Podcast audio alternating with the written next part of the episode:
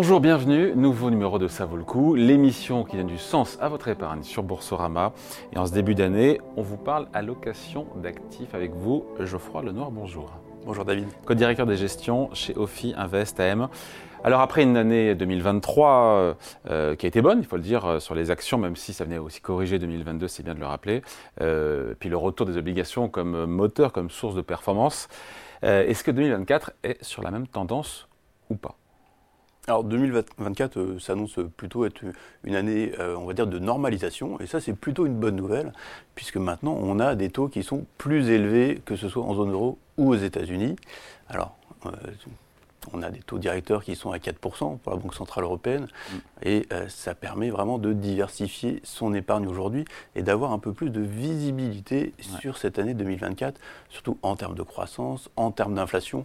En zone euro, on a une croissance certes qui est faible, qui devrait être autour de 0,6 cette année, et une inflation, par contre, c'est ça la bonne nouvelle, qui rentre un peu dans le rang, avec une inflation autour de qu'on attend autour de 2,5 cette année. Donc voilà, et plutôt une normalisation qui est plutôt un bon signal pour les investisseurs, qui redonne un peu de visibilité. Ouais, euh, des taux d'intérêt qui sont toujours rémunérateurs, mais qui le sont moins, puisque, enfin, qui devraient l'être moins, puisque 2024, c'est l'année, a priori, sauf choc, où les banques centrales euh, devraient baisser leur taux directeur. Ça ne change pas un peu la donne par rapport à ce que vous venez de dire à l'instant là? Alors ça change un peu la donne, mais en fait c'est une bonne nouvelle aussi, puisque les investisseurs s'attendent à un peu plus d'assouplissement monétaire. Il y a eu beaucoup de restrictions, de resserrement monétaire au cours de 2022-2023.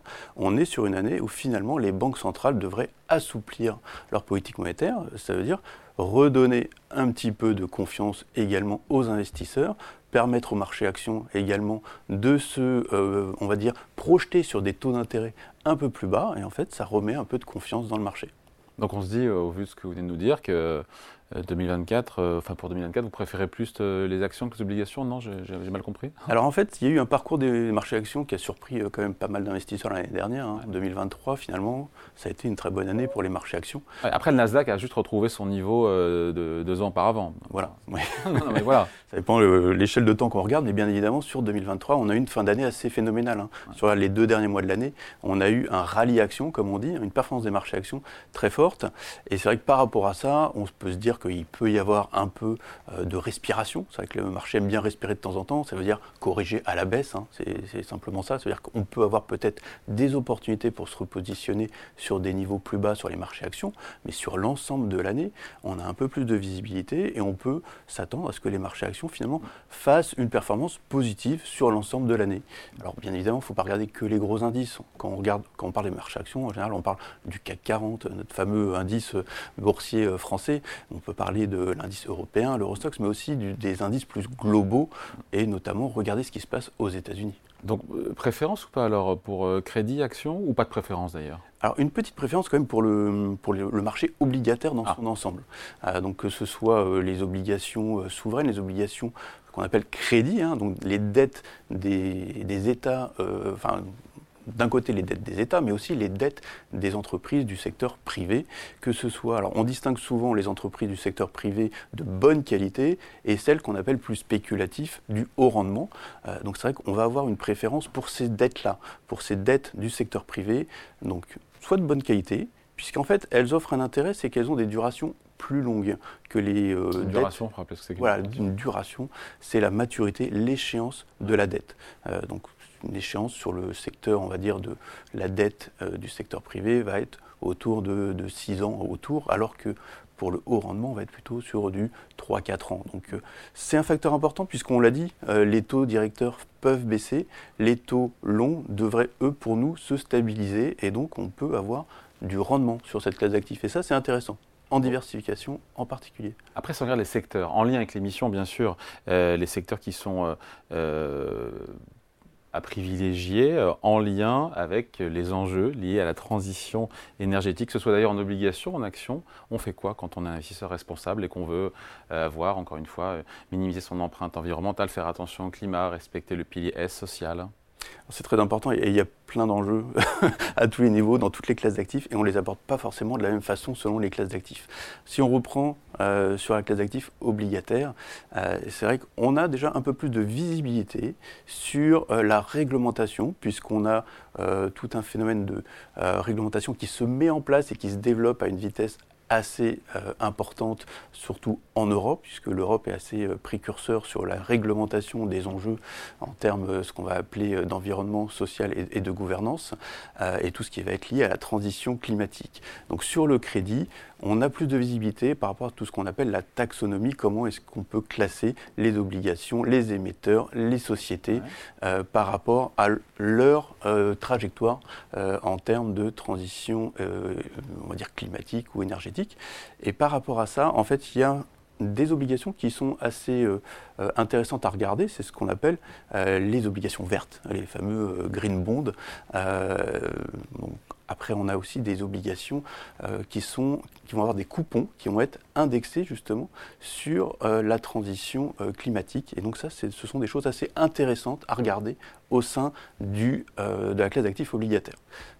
maintenant, au-delà de ça, c'est vrai qu'on pense souvent aux actions. Euh, les actions avec euh, certains secteurs, certaines valeurs qui vont justement permettre de privilégier les enjeux de la transition. En tant que porteur de solutions, en tant qu'acteur de la transition énergétique, parce que acteurs polluants, mais qui cherchent justement à transformer leur modèle Alors aujourd'hui, plutôt en tant qu'acteur, en, en, tant que solution, puisque c'est vrai que euh, ce qu'on a constaté au cours des deux dernières années, alors on est sur des thématiques de très long terme en fait, hein, sur la transition euh, climatique, la transition énergétique, si on reprend ces notions-là, on est sur du très long terme. On est sur des investissements sur 5, euh, 10 ans ou plus.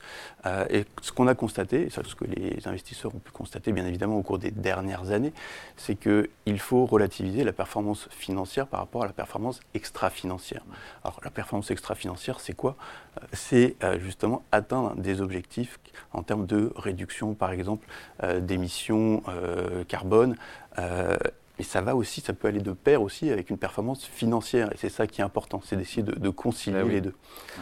Après, on va pas se mentir, c'est les fonds climat, ils ont souffert. ils ont beaucoup monté 2020-2021, ils ont souffert en 2022 et en 2023. On peut imaginer que ça puisse rebondir on peut tout à fait imaginer que ça, pourrait rebondir cette année. Alors c'est vrai qu'il euh, y a eu des sous-performances par rapport à des indices plus traditionnels.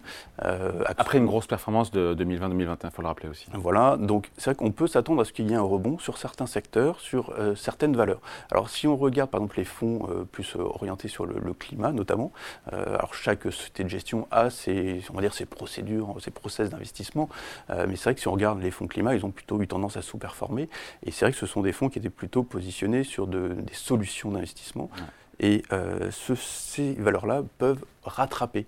Et c'est vrai qu'on regarde euh, les secteurs en particulier et les valeurs en particulier, on a euh, notamment le secteur de, de, la santé qui a été un peu décrié ces dernières années. Et notamment, il y a eu un gros sujet l'année dernière, 2023, c'était aux États-Unis sur le secteur de la santé, tout ce qui était lié à l'obésité. Mm. mais en fait, ce sujet a accaparé les marchés pendant une, grande partie de l'année. Mais il n'y a pas que ça. Et c'est vrai qu'aujourd'hui, toutes les valeurs qui n'ont pas été, on va dire, euh, vraiment regardées par ce prisme-là, peuvent sans doute rattraper également euh, les valeurs qui ont plus profité euh, de cette thématique-là l'an dernier. Transition énergétique, et on finit là-dessus, aux États-Unis, qui a largement bénéficié de l'Inflation Reduction Act de, de Joe Biden.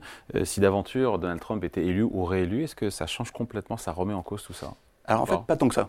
Et ça, c'est plutôt une bonne nouvelle. Euh, Pourquoi vous dites ça? Comment vous savez? Alors en fait, parce que euh, la plupart des investissements qui sont inclus dans ce package, hein, je rappelle que c'était un, plan de relance qui avait été initié par Joe Biden en 2022 euh, et qui, qui, avait le nom de Inflation Reduction Act, donc réduire l'inflation. Mais en fait, dedans, il y a eu la, baisse des prix de, certains produits pharmaceutiques, mais c'est aussi un plan justement pour la transition écologique et qui bénéficie à surtout des États républicains. Donc ça c'est assez intéressant, donc il serait assez étonnant que euh, Donald ah. Trump, s'il était élu, allait euh, vraiment changer euh, ce programme et l'arrêter. Ça, ça serait étonnant. Allez, merci à vous. Explication signée Geoffroy Lenoir, co-directeur des gestions chez Ophi Invest. Merci à vous. Merci David. Ça vaut le coup revient la semaine prochaine ici chez vous sur Boursorama.